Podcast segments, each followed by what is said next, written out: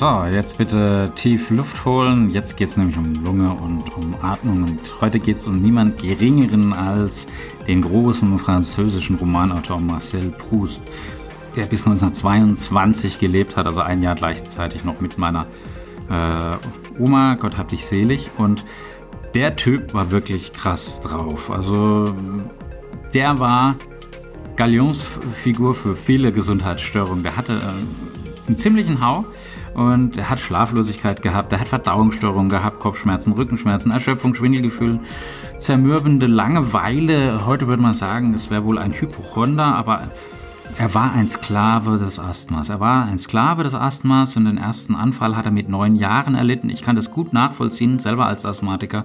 Und danach hat er ein elendes Leben geführt. Ein elendes Leben. Sein Leid brachte eine akute Phobie vor Krankheitserregern mit sich. Zum Ende seines Lebens war dann auch noch die spanische Grippe, die kursiert hat in Europa. Und ja, bevor der dann seine Post zum Beispiel geöffnet hat, hat er die durch seinen äh, Assistenten in eine luftdichte Schachtel legen lassen, zwei Stunden mit Formaldehyd behandeln lassen. Wenn er unterwegs war, hat er seiner Mutter stets ganz präzise, minutiöse tägliche Berichte über seinen Schlaf, seine Lungenfunktion, seinen mentalen Zustand und seinen Stuhlgang geschickt und protokolliert. Auch das kenne ich heute von mehreren Kunden, Schrägstrich Patienten. Aber äh, so äh, detailliert wie Marcel Proust macht es wohl. Oder zum Glück keiner. Ähm, das heißt, er war nicht äh, wenig auf seine Gesundheit fixiert. Und manche seiner Sorgen waren vielleicht ein bisschen hypochondrisch, aber sein Asthma, das war real, das hat durchgeschlagen in voller Härte. Und er hat sich zahllosen Einläufen oder ja, zahllosen sinnlosen Einläufen unterworfen.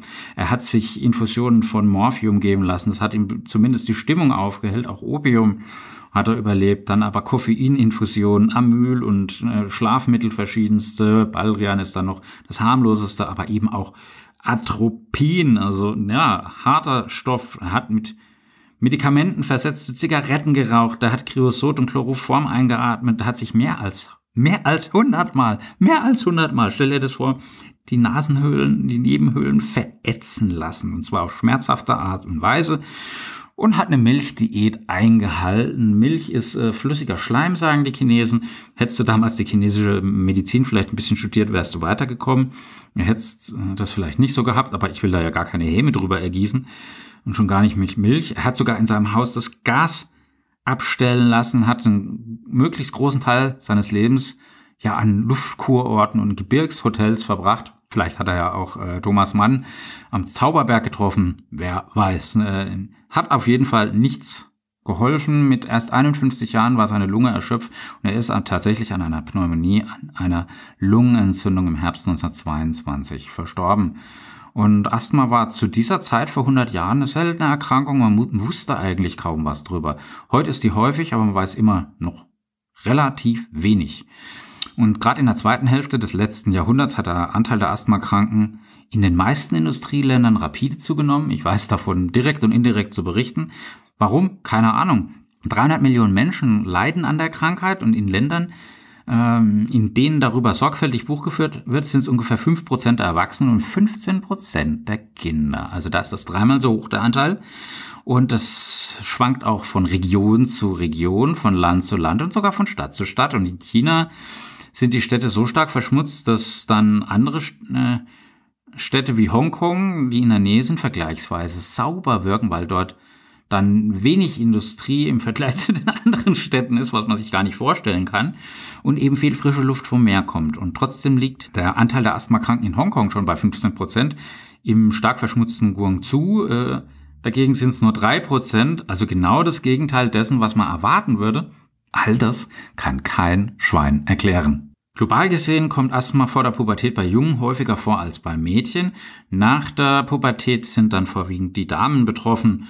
Und äh, es ist im Allgemeinen, aber nicht überall so, bei Farbigen äh, leider häufiger als bei Weißen und in Städten häufiger als auf dem Land. Bei Kindern besteht ein enger Zusammenhang mit Fettleibigkeit, also geh raus, bewegt euch, geht zum Training, liebe Kiddies, aber auch mit Untergewicht weil die Kinder mit Übergewicht, die bekommen es viel, viel häufiger, aber die untergewichtigen Kinder, die können es schlechter vertragen. Bei denen ist der Verlauf denn schlimmer. Gerade in Großbritannien ist es ganz, ganz schlecht. Da hat Äh, jedes dritte Kind Asthma-Symptome. Am wenigsten mit nur drei Prozent China. Du denkst auch, wie kann das sein? Rumänien oder Russland? Da ist, wird jetzt also Green Tech und äh, Ökologie äh, ist das ja nicht so das allererste, was einem da einfällt. Also woran liegt es?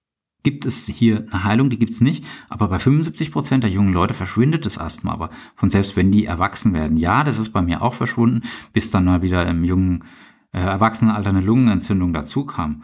Aber warum und wie das genau passiert, außer das Infektionsgeschehen darüber hinaus, ähm, oder warum es bei einer unglücklichen Minderheit nicht geschieht, das weiß man nicht.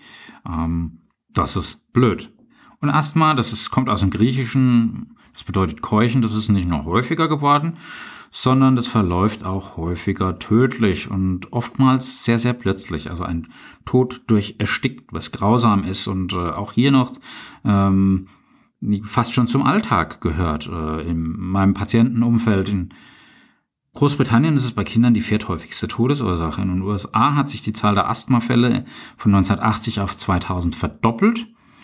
Die Zahl der Krankenhauseinweisungen verdreifacht und das legt natürlich auch die Vermutung nahe, dass Asthma nicht nur häufiger, sondern auch schwerwiegender ausgeprägt ist.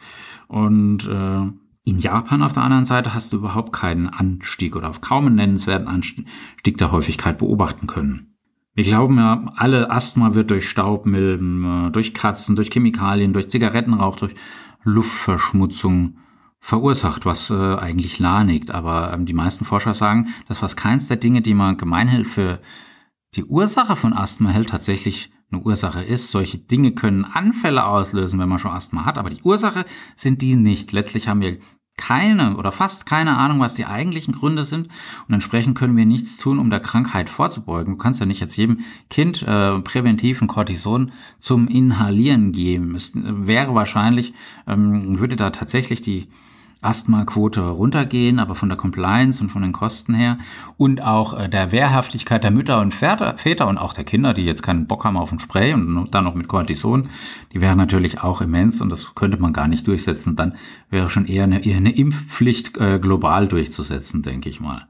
Und es gibt auch Forscher, die eben gerade Asthma haben und dann danach oder währenddessen daran forschen. Ähm, ich lese da auch sehr, sehr viel. Es gab äh, in Neuseeland ein Forscher, da gibt es einen, ähm, Forscher, der war 20 Jahre, dann hat er Brucellose bekommen. Das ist eine Bakterieninfektion, bei der die Betroffenen sich so fühlen, als hätten die ständig Grippe. Und das hat den, was seine Ausbildung angeht, natürlich abgelenkt, weil Medizin ist äh, nicht, nicht einfach so 0815, sondern das ist ein hartes, sehr äh, anstrengendes Studium. Und da hat man gesagt, okay, äh, Brucellose ist eigentlich in Großstädten, der kam aus Wellington, eigentlich selten. Und deshalb brauchten dann die Ärzte dann auch drei Jahre, um das zu diagnostizieren. Drei Jahre, Ironie des Schicksals. Sie haben es herausgefunden, was es war, und dann haben sie es mit einer zweiwöchigen Antibiotikatherapie heilen können. Also Antibiotika sind auch immer noch ein Segen. Und äh, ja, mittlerweile hat er dann sein Studium aber aufgegeben und hat dann gesagt, ich mache was Interessanteres. Ähm, das war eine reine, ein reiner Zufall. Äh, Biostatistik, was es alles gibt. Aber da hat er sich eben dem Asthma gewidmet und der Epidemiologie und er hat äh, geschaut, was ähm, passiert hier? Es gab eine Welle von unerklärlichen Todesfällen unter jungen Asthmatiker und da gab es eine Arbeitsgruppe, der ist es dann gelungen, die Epidemie auf einen eingeatmeten Wirkstoff namens Phenotarol zurückzuführen. Der steht übrigens in keinem Zusammenhang mit dem Rauschmittel Fentanyl, wenn das ja einer meint. Nein, hat damit nichts zu tun. Lange Zeit gab es ein Dogma, das hat gehießen, Asthma ist eine neurologische Krankheit. Und ja, man sagt, dass das Nervensystem die falschen Signale in die Lunge schickt. Und dann in den 50er und 60er Jahren kam der Gedanke auf, dass es sich um eine allergische Reaktion handelt. Und das ist dann im Wesentlichen auch hängen geblieben. Auch noch heute behaupten die Lehrbücher, Menschen würden Asthma bekommen, weil sie in jungen Jahren mit Allergenen in Kontakt gekommen sind. Und an der Theorie ist so ziemlich alles falsch, weil heute ist klar, dass die Angelegenheit in Wirklichkeit komplizierter ist, viel komplizierter ist. Und wir wissen jetzt, dass Allergien weltweit an der Hälfte der Fälle beteiligt sind, aber die zweite Hälfte ist auf etwas anderes zurückzuführen, auf nicht allergische Mechanismen. Und was das für Mechanismen sind, das wissen wir weiß Gott nicht. Und bei vielen Betroffenen kann Asthma durch kalte Luft, durch Stress, Anstrengung, auch durch eine Depression ähm, oder wenn die Mama zu sehr klammert, ja, dann engt die einen ein oder der Vater oder der Partner oder oder und es hat dann eben nichts mit Allergenen zu tun oder mit Substanzen, die in der Luft umherschweben. Und das heißt dann allgemeiner gesagt, lautet das Dogma, sowohl beim allergischen als auch beim nicht allergischen Asthma kommt es zu einer Entzündung in der Lunge, aber manche Asthmatiker müssen nur die Füße in einen Eimer mit Eiswasser halten, dann fangen die an, sofort nach Luft zu schnappen.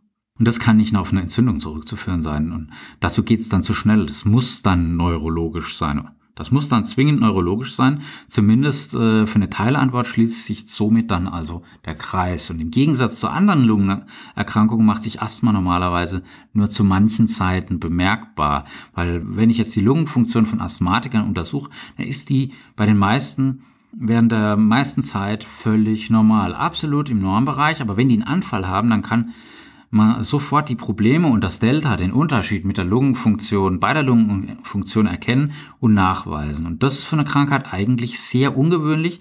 Selbst wenn keine Symptome auftreten, sind Krankheiten normalerweise bei der Blut- oder Speicheluntersuchung leicht zu erkennen. Asthma ist in manchen Fällen einfach weg. Einfach weg. Rupsdiwups, aus die Maus. Was passiert während so einem Asthmaanfall? Da verengen sich die Luftwege und das ist äußerst unangenehm, kann ich euch sagen.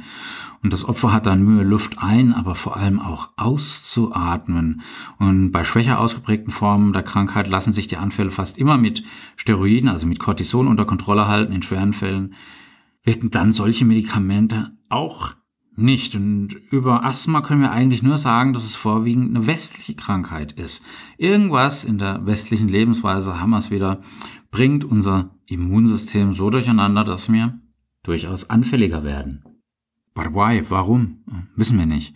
Eine Vermutung ist auch wieder diese Hygienehypothese, den Gedanken, ja, frühzeitiger Kontakt mit diesem infektiösen Erreger, ähm, dass der uns im späteren Leben dann die Widerstandskraft gegen Asthma und Allergien stärkt. Das ist eine nette Theorie, aber die passt nicht ganz, weil in manchen Ländern, gerade in Brasilien, da ist der, der Anteil der Asthmakranken hoch und die Zahl äh, der Infektionskrankheiten aber auch.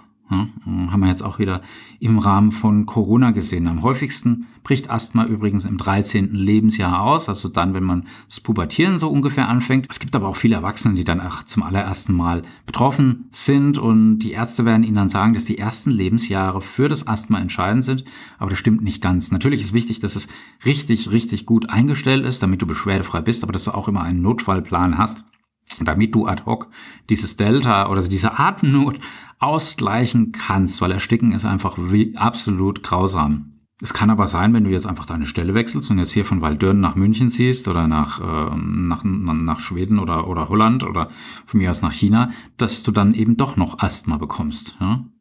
Und man hat äh, noch eine seltsame Entdeckung gemacht. Menschen, die als Kinder eine Katze gehabt haben, waren anscheinend während ihres ganzen Lebens vor Asthma geschützt. Ja, und auf welchem Weg die westliche Lebensweise im Einzelnen das Asthma jetzt auslöst, das ist nicht leicht festzustellen. Eine Kindheit auf dem Bauernhof, die scheint Schutz zu bieten und wenn man jetzt in die Stadt zieht, dann steigt das Risiko. Aber auch hier wissen wir eigentlich nicht, warum. Eine faszinierende Theorie äh, schlug Thomas Platz Mills, äh, ein amerikanischer Forscher, vor und er bringt die Zunahme der Asthmaerkrankung damit in Verbindung, dass die Kinder immer weniger Zeit im Freien verbringen und herumtoben. Ja, da ist was dran. Und früher also die Feststellung, äh, spielten die Kinder nach der Schule im Freien. Heute ja, sind die im Haus Playstation oder äh, Brawl Stars oder irgendein Käse oder andere Spiele, sinnlose Spiele. Wir haben heute eine Bevölkerung, die sich drinnen auffällt, die auf eine Weise stillsitzt, wie Kinder zuvor nie still gesessen haben. Und das ist nicht gesund. Kinder, die vorm Fernseher sitzen, trainieren nicht nur die Lunge weniger, als wenn sie spielen würden, sondern sie atmen auch anders als Kinder, die nicht vom Bildschirm gefangen, gefesselt, festgenagelt, äh, eingenordet sind. Und insbesondere, wenn Kinder lesen, atmen die tiefer und seufzen öfter, als wenn sie fernsehen. Und der Theorie zufolge reicht möglicherweise schon dieser geringfügige Unterschied der Atemaktivität, damit die Asthmaanfälligkeit steigt. Also mehr lesen, weg die Hände vom Gaming-Controller.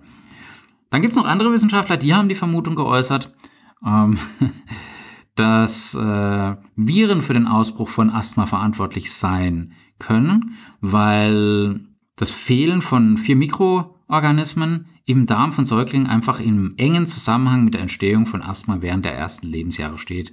All das sind nur Hypothesen.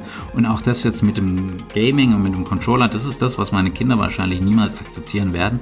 Wahrscheinlich hören sie meinen Podcast äh, eh nicht, weil sie das langweilig finden, aber unterm Strich muss man sagen, dass wir es einfach noch nicht wissen. Und deswegen frag weiterhin deinen Arzt und deinen Apotheker. Gerne auch mich auf allen Kanälen, auf Social Media, insbesondere hier natürlich auf dem Kanal. Wenn du Freunde hast, denen das gefallen könnte, dann teile mit denen diese Folge. Schenk mir ein Abo. Am anderen Ende war der Jan. Zieht die Mundwinkel nach oben. Love, Peace, Bye.